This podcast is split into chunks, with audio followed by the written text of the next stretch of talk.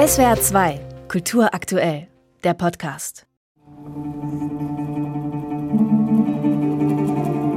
St. Petersburg kurz nach der Jahrtausendwende. Russland und Tschetschenien führen Krieg. Schon wieder. Erneut angefacht wurde der Konflikt, aber das wird in der Inszenierung nicht erwähnt, von einem gewissen Wladimir Putin mit dem Ziel, seine Macht zu sichern. Auf der Bühne des Pfalztheaters erinnert eine graue Mauer mit kyrillischer Schrift und Einschusslöchern an diese Zeit.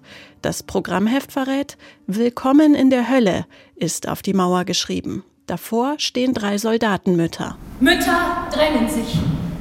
Vor einer Tür mit dem Schild Komitee der Soldatenmütter St. Petersburg. In den Straßen sind viele Polizisten unterwegs, wegen der Attentate. Der brasilianische Erfolgsautor Bernardo Carvalho lässt in seinem Roman 300 Brücken zwei junge Männer aufeinandertreffen, Andrei und Ruslan. Eine schicksalhafte Begegnung. Der eine ist aus der russischen Armee desertiert, der andere aus dem umkämpften Tschetschenien geflohen. Beide sind nicht dort, wo das Gesetz sie gerne hätte. Beide sind Getriebene und Liebende. Denn 300 Brücken erzählt eine klassische Romeo und Julia Geschichte. Besser gesagt, eine Romeo und Julian Geschichte. Die aus der Ukraine stammende Regisseurin Elina Finkel und Dramaturgin Petra Jenny haben ihre Bühnenfassung des Romans Untröstliche Schatten genannt.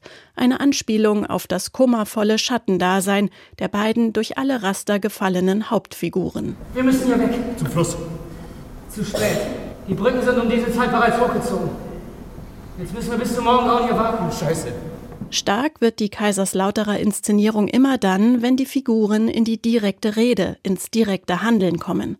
Meist aber haben die Agierenden auf der Bühne eine seltsame Distanz zur Handlung. Sie sprechen in der dritten Person, schildern nüchtern das Geschehen.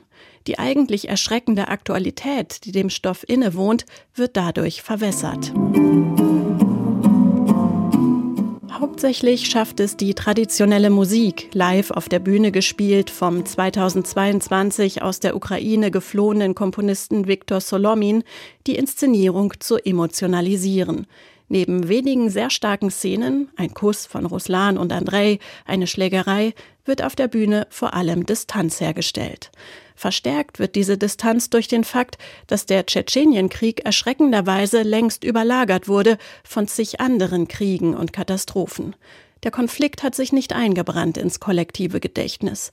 Wer, wann, gegen wen, wo und warum, das Programmheft hilft mit einer kurzen Zusammenfassung weiter. Theaterabende, auf die man sich vorbereiten sollte, sind oft problematisch. Dabei wäre das Schicksal von Ruslan und Andrei, aber auch von ihren machtlosen Müttern eigentlich universell und ein Garant für eine mitreißende Inszenierung. Niemand wird glauben, dass ein Pärchen, das sich nachts in St. Petersburg küsst, aus einem desertierten russischen Rekruten und einem tschetschenischen Flüchtling besteht.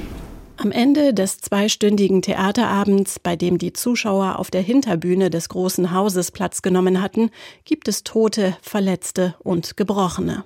Schade, dass die Inszenierung diesen Schrecken nur bedingt aufs Publikum überträgt. SWR 2 Kultur aktuell. Überall, wo es Podcasts gibt.